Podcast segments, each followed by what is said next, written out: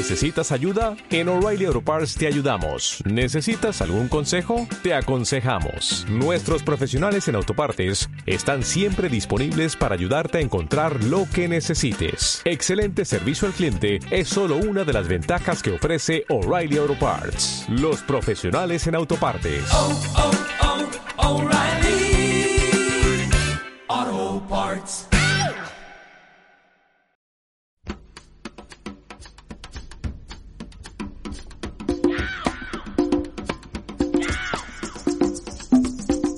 Simpatía por la industria musical con Carlos Galán en Subterfuge Radio.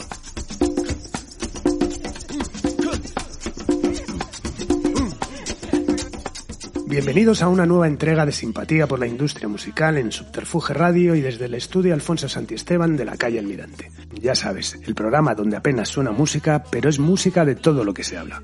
Hoy recibimos a alguien que ya por sí es una estrella deslumbrante, un personaje genial, que es historia pura de la música española. De su talento para captar más talento han salido algunos de los nombres más importantes del espectro musical de los últimos casi 40 años. Un personaje irrepetible, sagaz y mordaz, sin pelos en la lengua y con mucho que contar. Otro testimonio irrepetible e imprescindible. Hoy recibimos en Simpatía por la Industria Musical, en Subterfuge Radio, al siempre genial Miguel Ángel Arenas Capi. ¿Cómo estás, Carlos? De verdad, me ha encantado que me hagas esa introducción tan sumamente. Creo que ya soy una momia gloria después de decir todo esto. Eh, encantado de estar aquí y, y poder contar cosas para gente que le interese lo que es los magos de la industria. Total. Nada, bienvenido, de verdad es, todo, todo, todo un honor poder contar con tu testimonio y bueno, seguir trufando esta, lo que se está convirtiendo ya una, en casi una enciclopedia pues de, de personajes ilustres de, de- de la historia de la música y donde evidentemente tenías que estar desde, desde el principio. Porque te consideras parte de la industria. Bueno, ¿no? yo soy un rara avis dentro de la industria, ¿eh? Yo, yo no he tenido, digamos, no me he criado, me, me he criado en la industria, pero no he participado de ella. O sea, vamos a empezar de que mi vocación no es la de ejecutivo, ni tampoco soy el mejor productor del mundo, soy uno del montón. Eh, mi talento requiere más en saber visionar, digamos, quién tiene talento y quién puede llegar a las masas, ¿no? Y sobre todo a la más media, que es a donde yo me he movido mejor, ¿sabes? Yo eh, siempre he tenido un sentido de qué le gusta al público en general, no públicos diferentes. Hay hay muchos públicos, a unos les gusta una cosa, pero a mí me ha gustado el gran público. Todo esto me debe venir desde que yo soy pequeño. He tenido mucho trato con, con el mundo artístico, empezaba por mi padre, que era imaginero, eh, mi tío Antonio era guitarrista, Caracol me cantaba en las rodillas, mi otro tío mío hacía revista, era músico, y mi primo Chani pues fue el batería de Los Buenos, gran grupo de, Fantástico. lo- de los años 60. Todas esas influencias de pequeño y haberme criado en el Circo Price, ese que está aquí, que al, ahí al aquí lado. al lado, pues eh, me, me hizo tener un sentido que yo es lo que creo, porque mm, dice uno puede tener un acierto o dos, pero es que mm, son muchos aciertos ya. Entonces debe ser un don, que, como además soy disléxico, pues por lo que me quitan por un lado me dan por otro.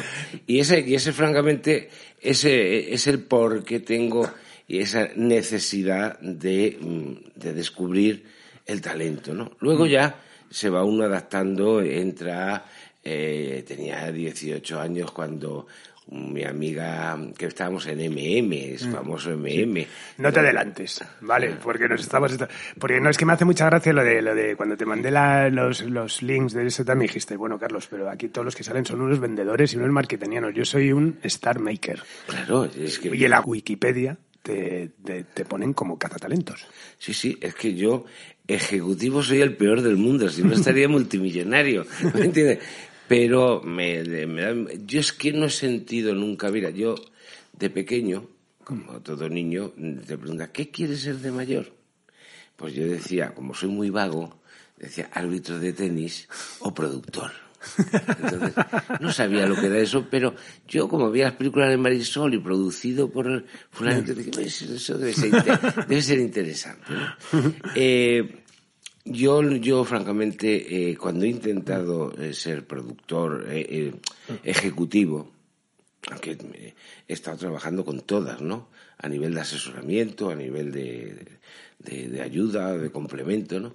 Pero nunca me he querido pringar en ese mundo aunque sé de ese mundo mucho más que todos los que están ahora. Pero, pero no me quiero pringar porque creo que cada uno tiene que hacer bien. Dice un proverbio árabe que para triunfar en la vida haz bien lo que sepas hacer bien. Totalmente. Bueno, a ver, eh, vamos al momento SMM porque es donde empiezas, ¿no? Realmente empieza tú con... Sí, empiezas no, al lado de, con, de Mariscal con Fabio, Romero. con Fabio, con Mariscal Romero, éramos, o sea, muy, muy jovencitos, ¿me entiendes? Las relaciones públicas. No, no, no, más que relaciones públicas, éramos Fabio, Manamara, yo, La Concha, Anita, Anita Putón, que era muy divertida, ¿me entiendes? Íbamos todas las tardes allí, después de habernos salir de casa y ponernos el modelo, entonces nos íbamos a MM y claro, éramos muy llamativos. En cuenta que lo seguimos siendo, a veces por volumen y otras veces por escándalo, ¿no? Y ahí conocí a, a- a Romero, que siempre lo, lo veo hace, lo he visto hace poco y, bueno, es, un- es una leyenda viva. Yo estuve la semana pasada con él. Exactamente, y- es una leyenda viva. Entonces, eh, iba allí todos los días, y pero muchos días me quedaba por Arturo Soria y un día vi a un, a un chico rubio, monísimo, con una guitarra en la mano. ¿Qué será una guitarra en la mano? Una, rock, una estrella del rock. Total, de que lo seguí y se metió como una casa medio abandonada que era un local de ensayo. Pegué, ese chico se llamaba Ariel Roth, ¿sabes? Bueno, estaba formando un grupo, eh, no, estaba, no estaba lejos todavía, no había llegado a lejos, ¿no? Entablamos una gran amistad que todavía sigue familiar, son, hemos pasado muchas aventuras juntos, de- sobre todo desde chavales y, y luego los años con Cecilia, con todo. Eh, y cuando ya llegó, a mí me hubiese gustado ser el cantante, ¿eh? A mí me hubiese gustado ser el cantante de ese grupo, pero no daba yo la talla, ¿sabes? Y, y cuando vino esto, yo pues de Vicente Romero me había enterado que además estaban poniendo un sello nuevo que era Chapa. ¿Sabes? Sí, sí. Y, y le conté esto, ay, muéstramelo, no sé cuándo, por Chapa. Y a partir de ahí, ¿me entiendes? Se lo llevé ahí porque yo venía de Argentina, no tenía ni idea, ¿me comprende? Y bueno, y empezó su carrera, la Totalmente. cual creo que ha sido importantísima para la historia del rock nuevo en este país. Pues yendo atrás, eh, volviendo a la- la- lo de Fabio, ¿sabes que Fabio bendijo el, el estudio, este estudio? Vino un día a hacer una, la bendición. Pues de verdad qué suerte has tenido, porque de verdad, ayer me escribió, me escribió unas cosas muy raras, ¿me entiendes? Me escribió unas cosas muy raras, pero bueno, Fabio es genial. Es genial, ¿eh? no, no es un, aquí No vamos, le, le queremos muchísimo, es un tío fantástico. Porque bueno, eh, todo ese, antes de, de- de todo este ambiente que había en el MM y que vosotros erais pues lo más llamativo, todo eso, tam- también a ti te viene porque tú también tienes muchos contactos con el arte, ¿no? De hecho, Sí. querías ser escultor o trabajas Sí, con sí, Luis Sanguino, ¿no? yo empecé a pintar a los ocho años. Lo que pasa es que cuando llegué a los 20 dije, como no voy a ser Picasso, voy a dejarlo. Y luego he vuelto a los 50 ¿eh? A pintar. Pero eh, a partir de ahí, que para mí fue una gran escuela, porque yo antes de, ese momento pues era bastante... eh, eh, siempre he sido como muy echado para adelante, ¿me entiendes? Pero ese me acercó verdaderamente, es, para mí es la primera vez que me acerco a la industria, ¿no? A través de Vicente, ¿no? Total, que aquello pasó y estamos en eso que no tienes ni porque yo estaba de discípulo de escultura con uno de los que hizo el Valle los Caídos, que Sí, Luis sí. Sanguino, que ahí aprendí latín. ¿me Y conociste a mucha gente Sí, importante. vamos, vi hasta el cadáver de Franco, con eso te lo digo. Conocí muchísima gente muy, muy importante en la transición. Y Luis fue un gran maestro. Por lo menos me enseñó lo que es ser artista y lo que es vivir como un artista. ¿no? Decía, hijo, hay que andar hasta como un artista. Y fue muy bohemio y, y me quería mucho. Todavía vive, tiene ya uf, un montón de años, pero es una persona genial. Triunfador en, el- en Nueva York en los 50, ¿me entiendes? O sea, mm, hizo una gran carrera. Y, y un día pues se me secó una estatua, me peleé- me, se peleó conmigo y me echó del estudio. Entonces, y yo estaba en casa aburrido hasta que un día me dice Anita Putón, que no sé dónde estará o se haya fallecido, pues ya sabes que en esa época el caballo se llevó a mucha gente por delante. Y me dice, hoy mira un anuncio en la prensa que pone, se necesita gente para el mundo artístico. Hoy pues eso, eso se me da a mí muy bien, ¿sabes? Se me da a mí muy bien. Total, de que era en la calle Goya, al lado de Goya, en la calle Alcalá, de Goya. Y entonces, nada, me presento allí y me recibe un chico así como con dos o tres años mayor que yo, tipo oso, grandote, ¿sabes? Y digo, ¿usted qué sabe? Pues mire, yo enseguida lo lié y me dijo, no, pues usted se queda, ¿qué es lo que usted necesita? Y entonces yo por aquella época estaba muy enamorado de las grecas, ¿sabes? Me gustaba mucho ver las grecas. Y dije, pues mira, voy a hacer un concurso, como una operación, un OT, para recibir, voy a poner, ponemos un anuncio en la prensa y recibimos gente que quiera ser artista. Y yo hago el casting y estuve una semana recibiendo gente, gente que muchas de ellas, no voy a hablar por nombre, muchas de ellas son, mm, han sido figuras, ¿no? Y siguen siendo, ¿no? Pasaron como doscientos y pico eh, por allí. Pero yo no, no, no veía, no veía nada, yo no... Decías, yo lo que quiero hacer son las grecas. Yo lo que quiero- Total, de que me fui una, una noche, le me daba dinero para lo que necesitase y pues, un despacho, todo increíble. Y en total de que me vi una noche de tablaos flamencos y agarré una borrachera tremenda. Y me encontré a mi tío, que además era guitarrista flamenco, ahí en las vistillas, en el corral de la morería. Me dio dos cafés y dije, ay, por Dios, que no se entere mi padre, porque si no voy a voy a tener un lío muy gordo. ¿Sabes? Total, de que por la mañana el resacón era sábado, como a eso las 10 de la mañana, me suena el teléfono, me despierta mi madre, yo con un dolor de cabeza, un clavo, y me dice que te está llamando el señor que está trabajando, que es que han llegado unos chicos que no podían venir otro día, un sábado por la mañana, y que los tienes que ver.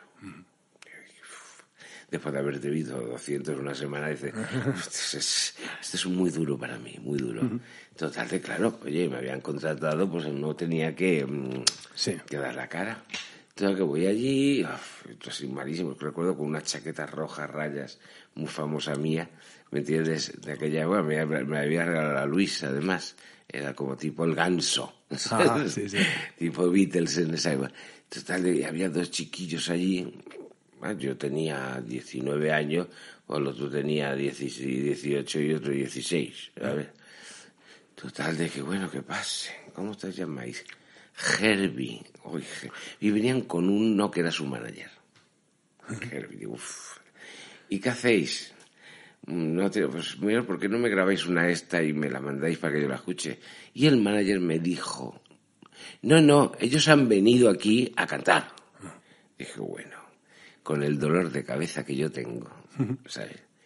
Bueno, venga, que cante. Me eché contra el sillón, para atrás, que yo había decorado aquello con un mapa de Nueva York maravilloso. Tenía, pues, un poquitito como este ambiente, ¿sabes? un poquitito.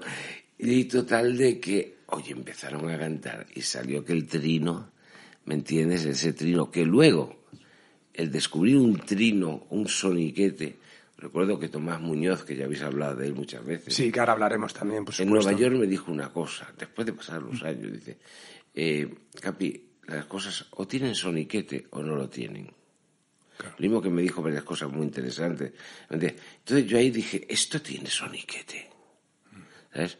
Bueno, pues entonces empecé a trabajar con ellos. Pero estamos hablando ya de los No, pecos. Sí, sí, Los les, cambié el nombre porque era Pedro y Paco, Francisco uno y Pedro el otro, pues decimos pecos. Yo no sabía que además era un río americano. ¿Y qué le, el nombre lo- es un consenso vuestro? o sea, Sí, sí, es bueno. Pedro, Ah, vale. ¿entiende? Sí, sí. Y el otro es Ja- mm, eh, Javier. Eh, Pa- Paco. Sí, ah, vale. Francisco Javier. Vale, vale. Por eso, pues ahí. Pero yo no sabía que era un un esto.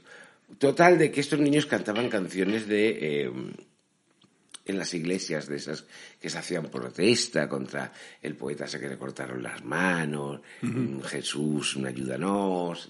Sí. Y yo, que era muy amante de Carpenters, no sabía lo que decían porque yo nunca he podido aprender idiomas, al ser disléxico, bastante tengo con el mío. Pero yo sabía que eran hermanos, que era bonito, que hablaban de historias de amor, de adolescentes, de esto. Y poco a poco les iba a decir, ¿por qué no hacemos cosas? Y, y compusieron, bueno, esperanzas que, que cuentan por la historia de unos chicos que van al parque allí, en San Cristóbal Los Ángeles, ¿me entiendes? Ella no le quiere, pero le quiere, pero él tiene esperanzas porque, porque el amor es muy bonito, ya sabes, eh, pueril, muy pueril, ¿me entiendes? Pero utilizaban buen lenguaje, ¿sabes? Fue un momento importante. eh, estamos hablando de que se estaba terminando de hacer la Constitución en este país. Eh, lo que se llevaba era un- la- el progre, el- Sí. no, eso no, Sí, sí. no existía, ¿no? Una cosa así. Pero, a- pero a la vez le quisiste dar un matiz de grupo del Claro. pueblo, ¿no? ¿no? No dejaba de ser un fenómeno de fans, Sí, ¿no? sí, pero, como, pero, como- pero, pero la verdad es que eh, lo que yo veía en ellos era que representaban a la sociedad que había en ese momento, a una parte de la sociedad que estaba totalmente olvidada. ¿Me entiendes? Porque entre Pecos y Camilo VI hay una gran diferencia. Camilo venía de los 60, ¿me entiendes? De conocer Inglaterra, de conocer de- eh, música, de tener una garganta prodigiosa, ¿sabes? Era otra cosa. Estos no, estos hablaban de su parque, del colegio, del jardín, y háblame de ti, de tu ansiedad, si las, si las clases te aburren, háblame de ti. O sea, Ya. imagínate, Sí, sí. eh, eh, eh, si los analizas, pero total de que nadie quería esto. Cuando yo eh, entro aquí, que entro por, por la SER, porque yo adoraba 40 principales, y entonces me planteé a conocer a, a Pepe Fernández, ¿me entiendes? Y a Joaquín. Y siempre fue una amistad de muchos años, y él fue el que, el que le habló a Tomás Muñoz de mí. ¿sabes? Cuando yo llegué a- a- allí con esto, eh, que estaban todos esos que han pasado por aquí en una mesa muy larga, ¿sabes? Y yo, con buen modelo, porque iban todos muy mal vestidas, yo vestía muy bien en esa época, con un buen modelo, y, Tomás Muñoz, me miraban así como, mm, ¿a dónde va este niñato? ¿Me entiendes? Y Tomás Muñoz dijo, mire, tiene usted más huevos que el, que el caballo esparteros. Yo me quedo, yo me quedo con ellos, sea para lo que sea. Entonces hice la primera producción, ¿ves? Y que fue un éxito cuatro brutal. de platino, o tres, no sé, cosa ya, yo, yo no daba que- Luego, claro, luego, como a- a- al dueño de la productora, resulta que estaba haciendo un desfalco al corte inglés en esa época, pues un día que veníamos de hacer promoción, llegamos a la oficina, es como si llegamos aquí y me encuentra la secretaria llorando porque había venido la policía y se había llevado a todo el mundo, ¿sabes? Y dije, y ya me quedé entonces hubo un arreglo entre mi madre, que ayudó a la madre de, de los pecos, eh, se fueron a hablar allí a la CBS, para que no lo saben. Y bueno, CBS se quedó con el artista, no se iba a quedar conmigo porque era un chaval, ¿me entiendes? O Pero bueno, se hizo- y se- se- y se hizo se- un trabajo muy sí, fino, ¿no? eso se le, se le dio a, a- a- a Juan Pardo, que tiene una gran Mm. experiencia, ¿me entiendes? Yo había grabado el disco antes, concierto para adolescentes, pero yo lo había hecho porque era una banda sonora para una película que estábamos haciendo sobre ellos. Concierto para adolescentes. adolescente. Y entonces la estaba haciendo con Alfredo Mañas, que era el padre de este chico que fue nominado al Oscar. Y tenemos un guion pues de un niño pobrecito que iba en sillita de ruedas al parque, no sé cuánto, y se enamoraba y no sé qué. Y, estaba haciendo con un sinfónica. Pues yo ya me metí, lo segundo que me metí fue con una orquesta sinfónica. Y entonces todo eso, claro, eso comercial en ese momento no era. No era, no era. Por cierto, lo venden en internet por un montón de dinero, los másters de eso, cuando se quitó el estudio, porque no se llegó a pagar porque metieron al otro en la cárcel. Entonces, ¿qué te digo? Claro, Pardo mm, se lo llevó a Londres, hizo unos playbacks, el hombre más pop, pero no ocurría nada tampoco. Entonces yo, con una, eh, que había hecho en migas, con una actriz que le iba a producir una película sobre conversaciones en el boudoir de, del Marqués de Sade, eh. Rosa de Alba, que era cuando el destape y todo esto, que yo la convertí en medio punky para hacer cosas en prensa y, y todo esto. Ay, tengo un problema con estos chicos, no sé qué, fíjate que no consigo yo que, que, que arranquen, ¿me entiendes? Y dice, vamos a ir a ver al presidente del gobierno. A Suárez, sí, ese me debe un favor porque yo le he ayudado en la campaña. Total, de que vamos a, a la Moncloa. Imagínate qué cuadro. Yo recuerdo que llevaba un modelo Bowie, ¿me entiendes? En, en, en- en terciopelo morado. No era de Podemos, pero era morado, ¿me entiendes? Y así, y bueno, un moderazo. Y la otra sale a recibirnos, no pasamos de, de- de ese vestíbulo que, ahora- que antes era como muy clásico, ahora lo tienen que parecer un museo de arte contemporáneo, ¿no? Hombre, ¿cómo estás? Mira, oye, es que este chico que es productor, que hay unos niños que gustan mucho, y que, y que a ver si nos podías echar una mano. El otro ya digo, no, mira, eso habla con mi hermano que, que está ahí en long play dando... y, cuando- y si no, un poco con cajas destempladas, Sí. nos echó. Y yo cuando se dio la vuelta digo, usted tiene un problema muy grande. Se dio la vuelta a su oreja. ¿Cómo? ¿Un problema de qué? Digo, pues mire, un problema de que este país está en un momento muy difícil y hay que crear héroes. Y que mejor que los hijos del proletariado. Claro. Me dijo, ¿cómo? Digo, ponga usted a estos niños en las portadas de la revista de actualidad y verá lo que ocurre.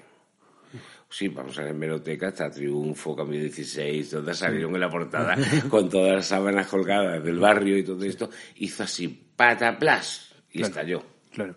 Y que luego además se hizo Luego se enamoró Dalí de uno de Sí, ellos. y que conocisteis a Dalí, a Gala, Sí, ¿no? estuvimos una semana con ellos. Pero una gente, yo, muy, muy jóvenes, ¿me entiendes? Mm, Yo amaba a Dalí desde chico, pero yo no que sabía qué decir este señor, porque no hablaba francés y de vez en cuando venía y nos pasaba el dedito por la cara y sobre todo a Javier le hacía así con la cara y, le decía, pues, eres un Rafael, hijo, eres un Rafael.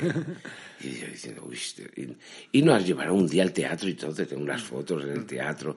Fuimos con Antonio Dolano Sí, sí. a, a ver una de esas obras de teatro que se hacían cara al sol con la chaqueta nueva y cosas que, en aquellos momentos era mucho más divertido. Había más problemas y es más divertido que ahora, pero bueno, lo pasamos muy bien. Bueno, se encauzó muy bien también porque además, eh, por ejemplo, el otro día estuvo Oscar Gómez y hablaba de, de, por ejemplo, de Manolo Moreno, el, el- el promocionero, Manolo, Manolo, que organizaba una que iba al diario Pueblo donde estaba tal esto y como que tenía eh, esperando 50 chicas abajo para que Sí, sí, chillasen, todo, o sea, todo, o sea, que se hizo un- Mira, nos íbamos los sábados a llamar a las emisoras. O sea, ahí aprendí muchísimo porque yo, mm, el- mi primer contacto, imagínate, la, la- era la CBS, que todavía no estaba trabajando para ella, ¿eh? sino iba por amor a ellos, por amor a, la- a esa necesidad Sí. de comunicarse, ¿no? Ya luego, como me tenía que ir a la mili, pero bueno, la mili me echaron, ¿me entiendes? Le saqué medio millón de pesetas a la mili, le hice un monumento, me fui al psiquiátrico, pasé, me lo pasé muy bien, ¿me entiendes? Por cierto, en los psiquiátricos se folla más que en ningún lado del mundo, ¿sabes? Fue una cosa increíble y me echaron y me quedé con la noche y el día. Yo éramos amigos, pues eso, estaba con Costus, en la calle La Palma, eh, y estaba- todo esto del chechonismo ilustrado. Claro, mira, ¿no? el día, el día que estaba grabando conciertos para adolescentes, en el estudio A estaba yo y en el estudio B estaba haciendo caca deluxe. ¿Me entiendes? Estaba haciendo. Y ya había visto a la niña, a la niña, eh, a la Olvi, y, este- y ellos ya me veían porque la casa las costus, el pinta, esto, porque nosotros íbamos muy divinas para arriba, muy, mucho nivel, ¿me entiendes? Pero la otra era una niña, pero yo cuando le dije un día a Enrico, oye, una niña muy rara y que divina. Entonces, una cosa rara. De que se se subió arriba y empezamos a tener ya lo que se llamó la casa convento, ¿me entiendes? y, pero yo todavía en ese momento, ellos estaban independientemente con, con Chapa, además. Sí, sí, sí. Mm, Entonces yo como estaba mm, con la noche y el día, le dije, "Ay, madre mía, ir a Barcelona. ¿Entiendes? A Barcelona y me dio un billete para, me compré un billete para volver en el día y di vuelta, ¿sabes? Eh, pero me, lo, me, me quedé un día más. Y bajé allí con un maletín vacío, iba andando por las ramblas, ligué. Después de ligar dije, pero yo qué hago aquí? ¿Yo qué hago aquí? Total de que vi esos kioscos que nunca los había visto en Madrid, que había hasta revistas rusas, la mujer rusa y todo. Y entonces cogí una cosa que ponía Pacha Pop. Entonces hago así, me mira y dice, y vi que era una revista de pues, de fan, como cuando empieza el Super Pop, Sí. todo ese momento, que es el 78, 79. Y al verlo dije, uy, qué interesante, a ver esto dónde está. Y vi ediciones Jamaica, que hacen el Papus, el Party, el, el Papillón, todas las revistas medio mm, guarripenguis, y tenían esa, pues, para otro mercado. Y vi el número de teléfono, digo, "Vea, aquí, ¿dónde está? Y llamo por teléfono a una cabina en las Ramblas. Mire, soy el productor de los pecos y tengo una idea estupenda para, para ustedes. Pues venga usted ahora mismo corriendo. Y yo digo, ay, ¿qué les cuento yo a esta gente? Que yo, digo, yo pensaba que era por saber la dirección para enterarme un poco. ¿Qué les cuento yo a esta gente? Total, que en el mismo taxi, bueno, voy a hacer lo mismo que hice con, con el otro, voy a hacer un casting. A ver si le gusta. Entonces, Para un llegué- concurso, para- Claro, entonces, fija, mire, yo quiero poder venir porque esto, claro, la- me vendía muy bien, siempre he sido un buen vendedor. Y, mm, y creo que podíamos lanzar una estrella, ¿entiendes? Una estrella a través de la revista. Uy, lo veo tan interesante. ¿Y usted qué quiere ganar? Te hablo en el 78, 79, digo. Y yo, así por la 100.000 pesetas al mes. Venga, ¿quiere usted un adelanto? Tenga 50.000. Queda usted contratado. 100.000 pesetas al mes era como 100.000 euros ahora mismo, ¿eh? Sí, sí, sí, sí, sí, sí, Y yo digo, bueno, bueno, esto es de chiripá. Total, de que ahí conocí mucho el mundo editorial, el mundo de eh, famoso atentado, ¿me entiendes? En A las Papus. oficinas. Eh, pasamos muchas aventuras y cosas muy fuertes, pero aquello fue dramático, ¿no? ¿Y quién gana el concurso? Eh, eh, vamos a ver, te cuento esa. Mamá, ¿quieres ser una estrella? Mamá, recuerdo que el diseñador gráfico ya utilizaba el aerógrafo, hacíamos unos letreros, unos cupones, porque no existía internet, ni Claro, existía claro. nada. En un año fueron 14.000 casetes los que tuve que ver. Madre mía. Así que ya aprendí a saber que al segundo compás lo que me iba a encontrar. y no encontraba nada. No encontraba. Nada me satisfacción. Quizá porque no tenía ni puta idea. ¿Sabes? Bien. Quizá porque no tenía ni puta idea. Pero dije, voy a inventar algo. Entonces estaba empezando aplauso. Aplauso. El programa. Eh, y te acuerdas de eso, el doble de los famosos. Entonces eh, había un, uno que había sido el Travolta. el Travolta, entonces, que era catalán. Porque de, de paso, yo, por ejemplo, cogía a Loquillo y a todos los que estaban en la plaza de esto y los subía allí para hacer fotonovelas. ¿Me entiendes? que no sé si se acordará él, pero que yo los veía tan divinos con los tupés y con todo. Era la gente más divina que veo, pues nada, eh, les puse, fueron allí, hicieron alguna cosa que él lo comentó alguna vez. Y en cierto día, ¿me entiendes? Había un festival en el, no lo que era un Palau San Jordi, no estaba ni construido, era una especie de, de pabellón de deporte como el que había de... Y sacaron ahí de fondo a unos chicos bailarines, una pareja que se llamaban, ¿me entiendes?, eh, Goma de Mascar. Entonces dijo, uff, qué buena pinta, unas sombreras hasta aquí, bailaban bien, chicos guapos, y dos niñas y dos niños. Dijo, ya está, este con este, me invento yo una canción y los lanzo. y entonces, pues, como se dan goma de mascar, no cantaba ninguno, por cierto, el que canta en el disco fui yo.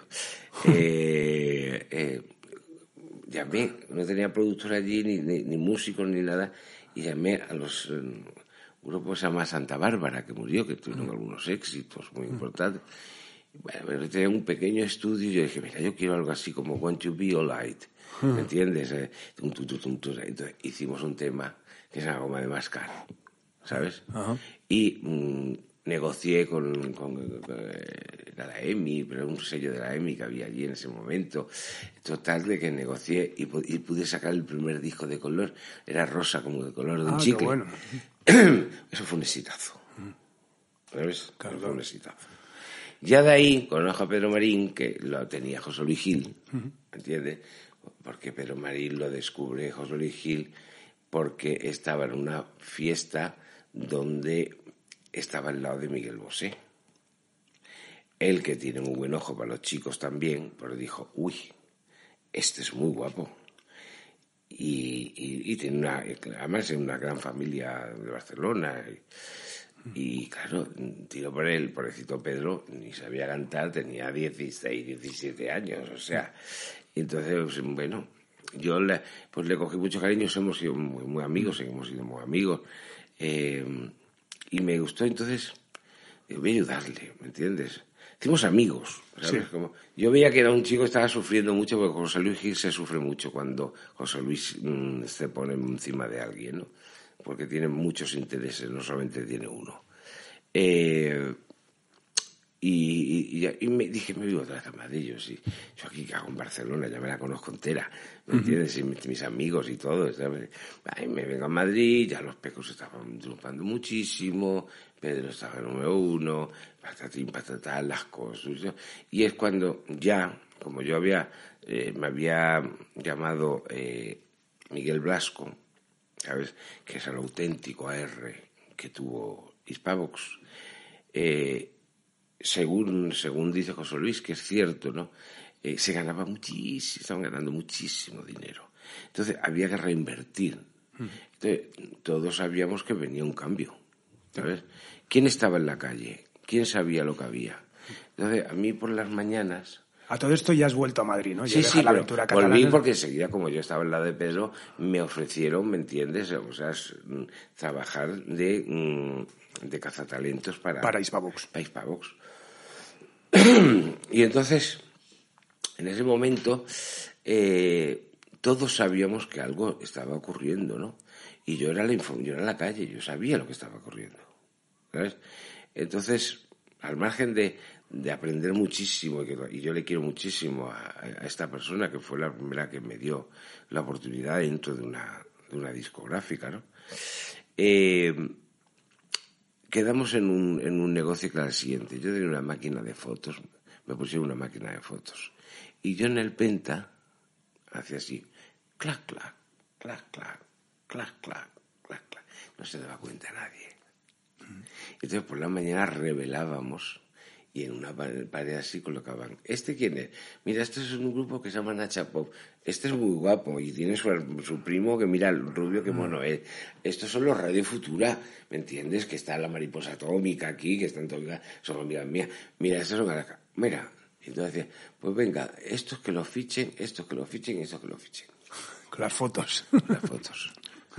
Eh, Fíjate que fue donde, eh, entonces ahí se repartían, yo no estaba produciendo, yo producía, digamos, mm, lo que hoy en día era jefe de producción. Entonces, pues que aquí se llamaba Honorio Herrero, que hizo mm, Radio Futura Divina Star, ah, y entonces yo lo que me encargaba era poner el contrato, eh, se cogió a, a estos, a, al grupo Antonio Vega, ¿me entiendes? A Pop. Pop, eh, hasta mm, luego ya nos íbamos al escalón y entonces yo decía, mira, hay uno que canta una canción que se llama Maripili, que es muy divertida, no sé cuánto. Entonces yo, ellos nunca la han sabido. Eso lo constata Miguel, así se hizo. Así se contrató a la movida. No lo que dicen ellos, ¿me entiendes? Ellos vivieron su momento, pero la industria los contrató porque había mucho dinero Claro. que había que reinvertir. Y si sonaba la flauta bien, y si no, no sonaba. Sí, aparte se hizo un poco también pesca al arrastre de que cada uno se cogió unos grupos. Claro, la y ahí de- ocurre lo siguiente, que ahí es, digamos, uno de mis, de los más grandes para mí que he podido encontrar. Yo trabajo, y, y ahí está Mecano. Ahí llega, llega Mecano Llega y es Mecano. cuando, cuando Mm. llegas a CBS. ¿no? Pero ahí, no, no, no, no, no, eso fue para Hispavox. Ah, vale. Entonces yo trabajaba por las noches en el estudio, porque, o sea, el disco de grandes éxitos de Alaska, ¿me entiendes? Ahora lo digo, y lo saben, y si no, hay que están todos muertos, y en el olvido si lo sabe. Eh, ellos tocaban muy malamente, ¿sabes? Pero había esto. Entonces, muchos instrumentos se copiaba perfectamente por un músico lo que hacían ellos. Yo mm, no se enteraban. Hoy en día se hace con una máquina, si no van a tiempo lo pones a tiempo, ¿sabes? O si el bajo tiene una nota mal dada, pues la, la arreglas. Pero en aquel momento había que hacerlo. La Ana Curra pues mm, tocaba el teclado así como de farfisa, bli, bli, bli, bli, bli. Claro, entonces me traje al mejor teclista que había aquí, con el, el primer Prophet que había, que tenía eh, elementos sonoros, y por las noches ella de- mar- hacía los dibujitos, y cuando se iba al otro hacía así, crin, crin, crin, y ya los colocaba en su sitio, y esto. Y luego, pues eso, ya había un tema, que, que, que el Eduardo era un pesado, que no quería nada, que no- y Carlos yo le veía que tenía unas ganas de una orquestación. Y de todo esto, total de que sin que se diesen cuenta, yo acogí al que es, mm, se llama Rafael Rabay, que ha sido el, el músico de, de cabecera de, de, esta, de Marifé de Triana, y me hizo los arreglos del pa, pa, pam, pam, pam, pam, pam, pam, pam. Claro, hubo una pelea ahí entre Carlos que se veía diciendo ¡qué bonito! y el otro que iba de auténtico se subían por las mesas, unos líos. Luego suerte que Carlos Juan Casado, que nadie les prestaba atención, ¿eh? Nadie, de verdad, tío. Carlos Juan Casado tuvo la ocurrencia de que la niña lo cantase en inglés y lo puso una de esas juntas que hacía José Luis tan sumamente largas y me dice, esto ha venido de Inglaterra, esto es la bomba. Lo pone en inglés y todo, ¡oh, qué bueno! Bueno, bueno". ¿Pero quién eso? Dice, pues los tenéis contratado aquí hace tres años y no habéis hecho nada con ellos. y a partir de ahí sale ese primer número que, que, que fue un exitazo. Bailando. Y lo sigues, bueno, hoy en día sí, lo sigue Sí, siendo, sí, ¿no? sí, sí, totalmente. Y, y francamente, pues fue muy una, muy, muy bonito esa etapa. Y entonces aparece un día, pues este, un chico que me llama y, oye, que era- era un viernes, un viernes por la, digo, ir, bueno, les espero.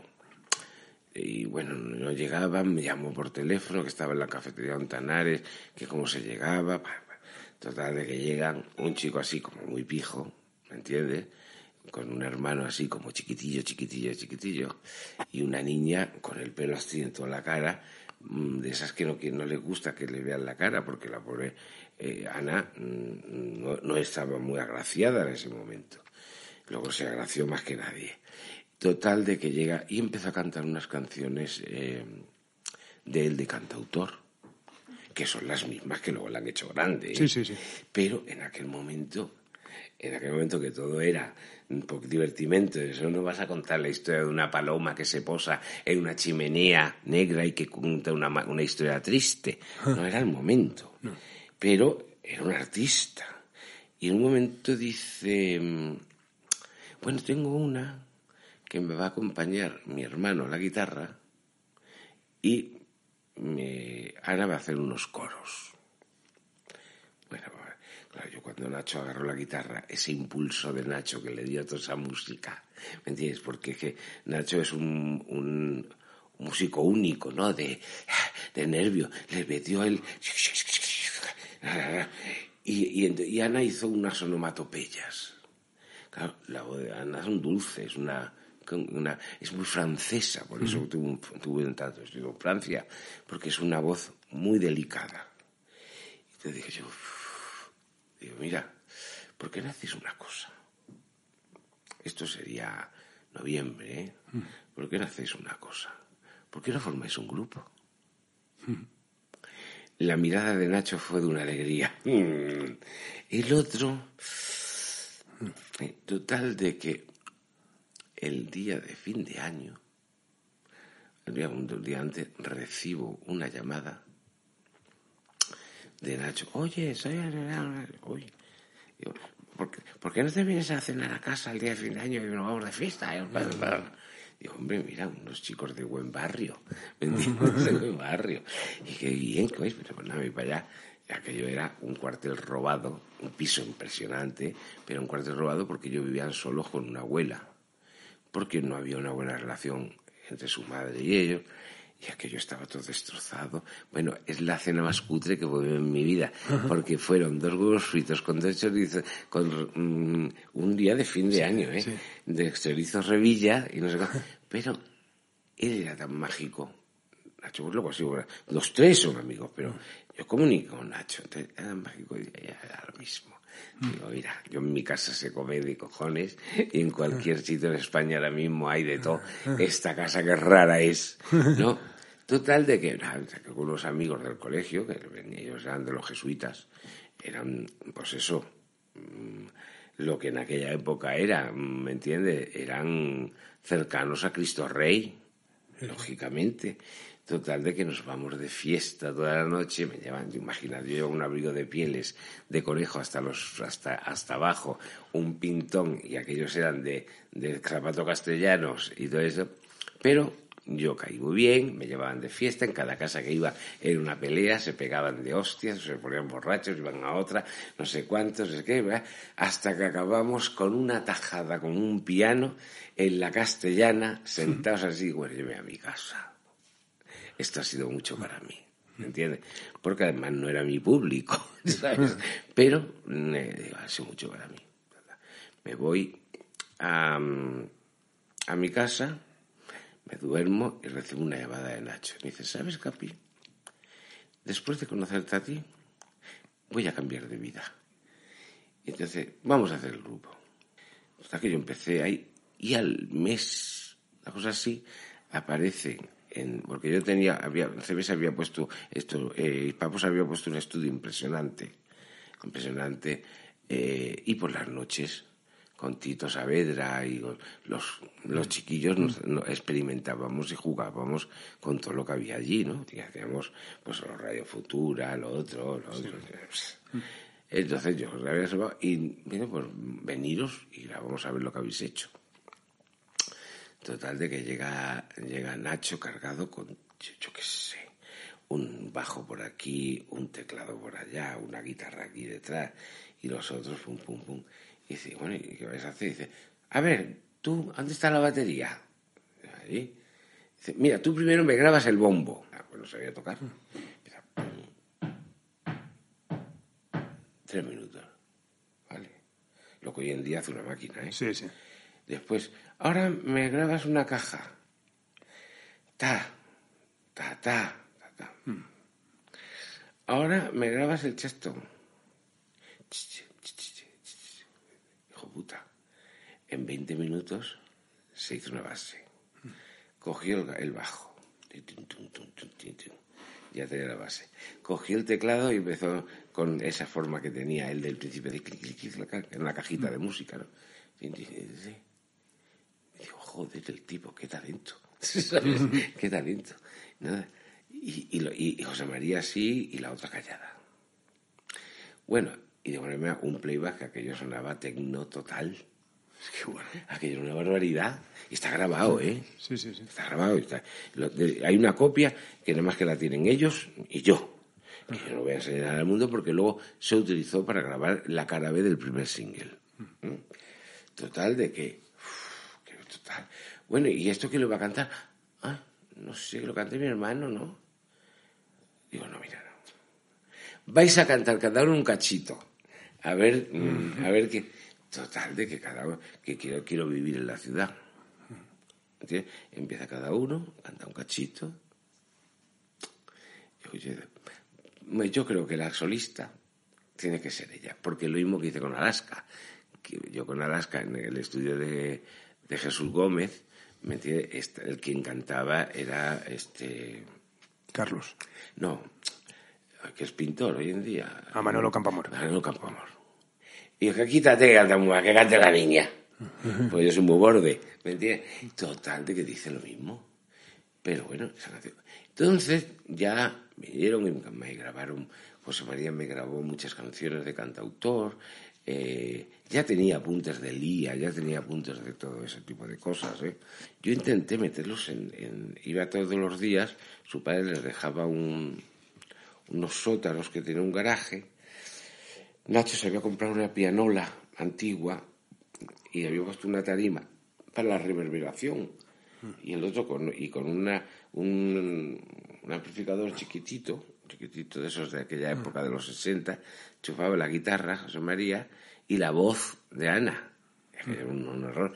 Pero todos los días, cuando venían del colegio y de la universidad, yo les esperaba, compraba unas palmeras de chocolate, ¿me entiendes? Y en la tarde la pasábamos en el estudio haciendo canciones. Hispavox no lo quería porque el señor José Luis Gil decía que eran de poro pobre, cuando resulta que Anato Rojas es marquesa y los otros eran multimillonarios, que eran de poro pobre. Yo ya no sabía qué hacer, yo ya me peleé con José Luis, ¿me entiendes? Ya me, me fui y, y se lo llevé a Luis Cobos, que era donde grabábamos, en un estudio que era una carbonería, y ahí mm, Jorge Álvarez, que fue muy, muy listo, tenía mucho, mucho peso, pues les ofreció un contrato para grabar una, una, una canción, un single.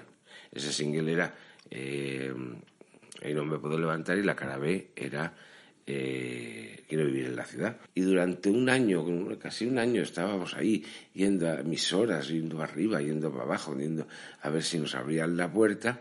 Pues, Ellos, ¿eh? No CBS. CBS lo como para que no se lo quedase la competencia, Ya, ya. ¿eh? No, no, no por otra cosa. Coño, el tema empezó a gustar. Y es el que menos me gusta de Mecano. En esta vida. Hoy no me voy a levantar es una canción que odio, odio. bueno, pues entraron, entonces cuando vieron que las ventas empezaron a dispararse, Nacho dijo una cosa. Yo firmo con la condición de que el Capi sea el cazatalentos de CBS. Vale, entonces a partir de, a partir de ahí, gracias a, a, la insistencia de Mecano, me quedé en, trabajando por la CBS. Tomás Muñoz te hace la oferta. No, Aurelio González. Aurelio González. Aurelio González. Tomás Muñoz ya sabía, eh, ya estaba fuera. Ah, no, no, no. Estuvo unos años, luego vino un, el, el, sueco famoso. No, estuvo unos años Tomás Muñoz. Y sinceramente esos años, al margen de que hice muchas, eh, muchos trabajos y descubrí la industria, descubrí el marketing, descubrí la promoción, descubrí todo, ¿me entiendes? Eh, además hasta vendí millones de discos con un artista llamado Tijeritas, sí, ¿me entiendes? O sea, eh, y, montas un grupo, ¿no? Vicio Latino. Sí, sí, todo con Pedro Viral y de todo. Tenemos un número uno en toda Europa, ¿me entiendes? Y mientras tanto hice la Ricky Town con, con Carlos Juan Casado. Sí, ya fue mi primer, la IN fue mi primer, el primer amor de mi vida, ¿sabes? Eso te digo, y ya hice mucho, aprendí muchísimo, aprendí muchísimo hasta que ya un día me, me, me, me jarté de aburrimiento de, de, de que no veía que que, fuese servir para nada seguir ahí. ¿Me entiendes? Pues quizás yo es que soy muy depresivo a veces. Entonces, en ese momento me fui estuve, de cuenta que la vida con la IN fue complicada porque era el caballo, era la época del caballo. Creo que ahora está en una situación bastante complicada. No, no, creo que no, yo lo, sé que está, se fue a Francia, tuvo unos hijos, ha vuelto, no, tampoco quiero saber, ¿me entiendes? Pero aprendí, aprendí francamente muchísimo y me convertí también en, un personaje eh, bastante apreciado eh, por todas las demás de la industria. Si este tío ha hecho ganar dinero aquí sin parecer ganar dinero a la industria, pues a mí me tiraban los, mm, los gastos todo el mundo, ¿lo entiende? A ver qué se te ocurre, vamos. Hasta me pagaban porque no trabajase. Dos millones de pesetas al mes. Porque no trabajase, porque no le contase ninguna idea mía a ninguna otra compañía. Y entonces el disco, por ejemplo, de Almodóvar y McNamara... eso era como yo Eso fue un divertimento. Vamos a ver, yo tenía dinerito. Y como tenía dinerito, y estos estaban todos caninos, es como el de los, el de los Rodríguez. Coño, ese disco de los Rodríguez, me viene Ariel y que no tenemos para pagar esto. Pues toma un millón de pesetas, ¿me entiendes? Y a partir de ahí, que a la mano, en un día una fiesta a casa, me dice, oh, si no llegase por ti, no, no, no, no sale ese disco. Es decir, yo siempre he ayudado a la gente. Yo si veo algo como talento, yo ayudo. O sea, es lo que me, me, puede interesar, ¿no? Entonces yo, yo ya, me, ya digo, yo quería ser un productor independiente, quería hacer carrera como productor. Eso es muy malo, pero bueno, parece que algunos se los he vendido, ¿me entiendes? Y, y nada, pues me asocié y hacía muchas, lo que se llamaban galas de mm, eh, grabaciones de subsistencia. Ya estaba con el Migueles, que vivía conmigo, Luis. Mm. Hasta que un día mi madre me dijo, mira, hay un chico que hemos visto en una, en una comunión, ¿me entiendes? Que cuenta chistes y es muy simpático. y que está aprendiendo guitarra con tu tío Antonio. Y ha formado un grupo de sevillanas con tu primo. Me enseñan una foto y bueno, Alejandro tiene ángel. Es una cosa que tiene ángel. Ah, pues que venga para acá. Pues el chico lo único que sabía, pues eso, tenía un afición enorme, cantaba sevillanas, rumbitas y todo esto, pero era moderno. Total, no podía hacer nada con él, eh, pues se venía todos los días con nosotros, con Luis, ¿me entiendes? Teníamos una casa muy bonita y, era, y como era tan vivo y tan listo, era una persona tan viva y tan lista, pues nada, pues ahí, pues un amigo, ¿me entiendes? Eh, bueno, vamos a hacer unas rumbas, a ver una de esto. Pues venga, pues una, unas rumbas de chiste, como, los chulos son para cuidarlo, ¿verdad? O sea, luego eso no había quien se lo comiese, ¿me entiendes? Pero, pero, pero nos divertíamos, ¿no? Mm. Y él siempre en silencio, es un enorme trabajador, ¿eh? Un enorme trabajador, en silencio. Entonces resulta de que se quedó, mira, pues mira, quédate conmigo ayudándome y si hay unas perritas por aquí, pues eh, mm. ahí se quedó, se hizo muy amigo de Carlos Juan Casado, ayudó, le produjo unos grupos a Carlos Juan Casado. Es un tío muy vivaz, muy vivaz. Mm. Y entonces cierto día, ya que es en los años, en el 90, ¿sabes? Eso han sido los 80, empiezan los 90 y en los 90, pues nada, cierto día me dice, ay, es que he hecho unas canciones el, el, día dice lo que le da la gana. Y como lo he vivido, digo, he hecho unas canciones a ver si se las podemos colocar a Sergio Dalma. Y yo digo, unas canciones, pues nada, cántamelas, a ver si las podemos colocar. Claro, ahí cantó, pues eso, pisando fuerte, Laura, de, uh, pues yo estaba con otro chico que se llama Carlos, Juan Carlos Valenciaga, que no pasaba nada, que no tuvo, pues no ocurría nada, que, y, y digo, bueno, pues, pero ¿cómo se va a dar si esto lo haces tú mejor que nadie? Entonces empezó ahí, estuvimos unos días pensando y es cuando la famosa historia que está en el libro de que primero me fui con ellos, que, que ha muerto, a Simone Bosé y a ver si lo querían, ¿no? Y me dicen que estaba muy bien, pero que las letras no funcionaban, que había que buscar un letrista. Bueno, eso ha sido terrible. La historia. De... Luego, fíjate que, que descubrió Alborán, ¿no? Sí. Eh, pues nada, nada. Y ya había visto, porque como lo conocía de cuando Nacho le grabó ahí en el estudio, que era del colegio de medio jesuita, a los La Unión, el teclista, ¿me entiendes? Estaba de, le habían puesto de AR sustituyendo a, a, al otro que luego fue, eh, que fue batería también de Alaska, hombre. Bueno, no me acuerdo el nombre. Eh, total, que habían puesto de director. Álvaro de Torres. Álvaro de Torres. Eh, le habían puesto de director bueno, de mm, traer talento y fui a ver a mi amigo Cámara, que estaba Álvaro de Torres, había ido Álvaro de Torres para allá, y me dice, y Álvaro de Torres me ofreció un single. Y a la misma vez le dejé la maqueta a, al, a la Warner. Y total de que, bueno, empezaron, no oye, el otro me ofrece un LP. Ya Cámara se metió Digo, ¿esto qué es? Pues Cámara ya conocía a Alejandro de haberlo visto conmigo en un disco que hicimos de rap, uh -huh. para el primer disco de rap. Sí, el rap en Madrid. Exactamente. Y ya conocía, sabía de la asistencia de Alejandro, porque en todas las fiestas Alejandro estaba conmigo y era la, la admiración de todo el mundo. Y empecé yo a ofrecer, a ofrecer, a ofrecer eso, para sobre historia, millones mm. cada 10 minutos, millón, millón, millón, millón, mm. hasta que saqué 25 millones de pesetas de un artista que no era nadie para esto, más el disco. Sí, sí, sí. Bueno, al final yo le dije a Alejandro, oye, chico, decide tú. Tú, decide, mm. tu, instinto, porque en el fondo es tu vida. Tu instinto, mm. es decir, los dos ya han llegado a los límites, ¿no? Y Álvaro eh, eh, Íñigo Zavala llamó y dice, pásamelo. Y le dijo, mira, Alejandro, posiblemente no te voy a tener porque el Capi es amigo de cámara. Pero me alegraré muchísimo porque sé que vas a triunfar más que nadie. Cuando eso se lo dijo um, el otro, le dijo, oye, elige tú. Dice, pues con este chico. Uh -huh. Bueno, y ahí empezó la, la, carrera. Costó mucho también al principio de que eso se entendiese, ¿no? ¿Sabes? Y luego han sido los cinco primeros álbumes, sí. que es el que me ha dado mi récord, ¿no? Que tengo producido el disco más vendido en la historia de la música española. Totalmente. ¿Sabes? El italiano llegó ahí, porque ahí se equivocó la, la, la compañía. Al principio un componer a Nacho Mañó y el disco inglés, que también es muy bonito, pero el disco inglés no funcionó. El segundo no funcionó. Porque Alejandro lo que necesitaba, y fíjate que era guitarrista de Bowie, lo otro, todo es lo mejor del mundo, pero él es latino, entonces claro. la rever, claro. las cosas, el otro es, y más con, con Nacho Mañó, que es un músico muy jazzístico, Sí. esto, no funcionó.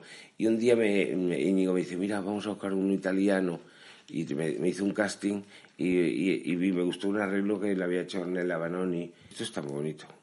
Pues esto fue... No, el italiano, como todos los italianos, son unos piratas, ¿me entiendes?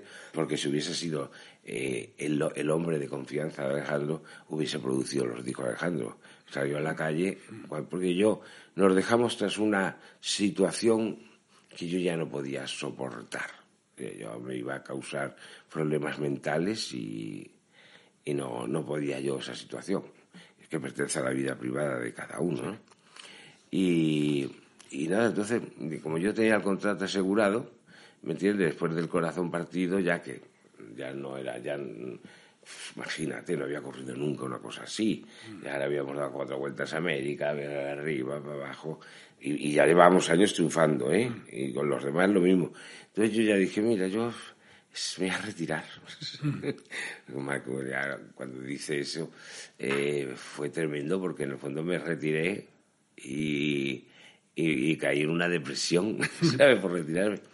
Ya a partir de ese momento... Bueno, y entre medios también haces producciones maravillosas como Sí. Carbono 14 Sí, sí, sí. Doble, ¿no? no, yo luego, luego he hecho, pero no soy de mucho trabajar, ¿me entiendes? No soy de, de mucho trabajar, eh, quizá porque soy bastante insoportable, porque, mm, no, no sé, yo he tenido la, la desgracia de que cuando se llegan unos éxitos tan grandes como el que me ha tocado vivir en mi vida, hay personas misteriosas, hay gente que no sé si es la envidia o el celo o lo que sea, que te suelen destrozar la vida por detrás.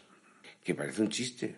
Yo nunca me he fijado hasta que han pasado los años y he descubierto cosas terribles, ¿sabes? Sin decirlo, a mí durante mm, pues cerca de 14 años me han hecho luz de gas y ninguna medio de comunicación ha apostado por mí tampoco me molesta yo mucho, pero me di cuenta que, y luego me he enterado y con pruebas, etcétera, etcétera. Dice, Ah, sí, fíjate, que cierta persona salió de la vida de Alejandro corriendo también. O sea, que todo. Hay muchas personas que... Pero el por qué no lo sé. Yo creo que es una condición humana esa de que eh, yo soy simpático, alegre y divertido y usted es la dueña o es el dueño y todo esto, pero no es ni simpático, ni alegre, ni divertido. Y entonces cuando entra usted a la puerta, por la puerta hace todo el mundo así y se calla. Y cuando entro yo, pues todo el mundo se divierte. Y entonces eso le debe doler mucho a la gente. Y yo no voy a hacer otra cosa. Bueno, a principios del siglo XXI publicas anécdotas del Conmigo mismo, ¿no? Que es un libro Sí, es un libro. Pero bueno, es un libro de cachondeo, porque en el fondo no hablo de él, hablo del pobrecito artista que tiene que aguantar a una productor loca, perdida, ¿me entiendes? Que lo lleva a situaciones límite, ¿sabes? Fíjate que ahí no me permitieron ni hacer publicidad de él, porque había gente que, mm, que quería que no saliese eso a la calle, no, porque a mí me lo pedía Alejandro que lo hiciese, no, no fue una cosa mía. Le había hecho uno, una historia de su vida que no le gustó nada, y dijo, vaya mierda, Gaby, haz tú uno con arte. Y digo, verás, haz tú lo que es arte, ¿me entiendes? Y luego, pues, he esta- he estado haciendo discos de estos de gran disco de encargo, eh, El disco de Bossa Nova de Victoria Abril. Sí, sí, bueno, eso fue un juicio tremendo, ¿me entiendes? Porque esta señora me robó todo, ¿me entiendes? Porque estaba loca. Pues es una pena, porque tenía el planteamiento era bueno, ¿eh? No, no, Porque- pues yo lo tengo grabado por ella entero y es un escándalo. Luego, lo que pasa es que ella mm, es, un, es una trincona eh, y, y me, me dolió mucho porque ella vino diciendo a casa que había pasado un cáncer, que necesitaba hacer un disco, una cosa para ganar dinero. Me invertí, hice, la metí en mi casa, la di de todo y mm, como ya tenía un negocio de 400.000 por el disco, ¿sabes? Cuando ya se enteró, se fue a la compañía, no voy a decir, se metió en el despacho del director, no sé lo que ocurrió allí dentro, ¿me entiendes? Porque ella siempre todo lo que hacía lo hacía muy bien, ¿sabes? Y, y desapareció, se fue de mi casa. Se quedó pensando que esto era así, ¿entiendes? Entonces tuvimos varios años de pleito y me tuvo que pagar una indemnización por mucho. Y se fue con, con Javier Limón, hicieron un disco, ah, porque ella, ella se creía que era, pues no sé, mm, la cantante extraordinaria. Ella necesita mucho apoyo para que quede, quede bien, ¿sabes? En un disco donde estaba lo mejor, vamos, vinieron músicos hasta Estados Unidos, ¿me entiendes? O sea, todo un disco pensado de bossa nova con un sonido especial de bossa nova para ella. Pero bueno, ella, es tonta. es una gran actriz, pero luego a la hora la verdad no sabe diferenciar lo que es arte de su cabeza. mm, y así, la conozco de adolescente y la hermana lo mismo, pues mira, son un poquitito colgadas. Pero sí grandes, grandes artistas, ¿eh? O sea, Sí, sí, me Una cosa no quita la otra. no quita la otra. Total. Bueno, y también haces el tributo a Alejandro Sanz de- por voces femeninas, ¿no? Si Sí, eso también, ¿Tú eso hiciste la selección de las intérpretes? Sí, hombre, las que, las que, las que pude, porque me metieron ahí a la mexicana esta, la, la, la que se pelea con, con la rubia de oro, ¿cómo se llama? La, la, la mujer del, de Motola. Eh, Ah, eh, Talía. Talía. Pero bueno, Talía se tiró ocho meses, ¿eh? con un coaching hasta que la cantó y es lo mejor que ha cantado en su puta vida. Está muy bien. No, eso fue un, un éxito. Bueno, luego eh, hice, y- y, eh, ayudé, colaboré con mucha gente. Encontré un grupo que me encantaba, de unos niños que se llamaban esto, eh, Bromas bromas, aparte. Eh, tristemente han sido tres años a los cuales el, un cariño un afecto de la hostia, pero siempre hay una manzana podrida en los grupos. Tristemente siempre hay una manzana podrida. Yo lo me di cuenta desde el primer día que vine, pero yo no podía destruir un grupo. A los tres años destruyó el grupo. Eso me causó mucho trauma. Ahora he vuelto a tener inspiración. Estoy ahora mismo encantado. Voy a empezar a grabar el sábado que viene con dos hermanos que he descubierto en Granada, que vamos, que como ven van a ser los pecos del siglo XXI, pasando por, por- mm, tiene un poquito de todo, ¿sabes? Y, y me llevo un año eh, estudiando y ya tengo dos canciones grabadas. Me han traído 40 canciones compuestas maravillosas. Los traigo aquí. Además los ves y son el prototipo de la gente, de, de- de la normalidad juvenil de, su- de- esa generación. Estoy ilusionado. eh, está haciendo algunos cortos, me interesa mucho la imagen, estoy escribiendo algunos guiones muy divertidos. ¿Y cómo, Eh, cómo afrontas, por ejemplo, un proyecto nuevo musical en- con todo lo que ha cambiado de cómo conociste la industria? Porque incluso también La has- industria no ha cambiado, de verdad. Estáis hablando unas... Yo estaba lo escuchando y ahora más, cada uno dice una versión. Yo mm, siempre he escuchado que no hay dinero, siempre he escuchado que van mal, siempre he escuchado esto, siempre he escuchado lo otro. Pero ganan más dinero que nunca. Porque hay menos inversión que nunca y tienen además unos catálogos que ya lo vendieron en pizarra, en vinilo, en casete, en, en esto, ahora digital. Y mañana lo vuelven a poner en vinilo, en la esto, lo otro. Vamos a ver, y ya no hay el gasto que hay antes. Porque no venden físico y el físico que se vende vale una pasta. Es una manufactura. A ninguna compañía de el único patrimonio de una compañía de discos son los artistas no son tontos. Una cosa es los concursos de televisión que aprovechan, como puede ser Enrique y Ana, porque son televisivos, pero duran lo que duran. Claro. ¿eh? Eh, luego, mm, luego los, las, eh, los indies o, o otra parte, que tú sabes que son otra parte de la música, dice, hay especialistas en esto. Entonces, la industria se especializa en grandes, eh, en lo que se llama eh, en la- la- el camino del medio. No, no, no, no está ni aquí ni aquí. De vez en cuando intentan hacer un aproximamiento a un lado o a otro. Cuando tú tienes algo, como decía Tomás Muñoz, y ahí siempre referencia al maestro, la música tiene siete notas. La palabra es infinita.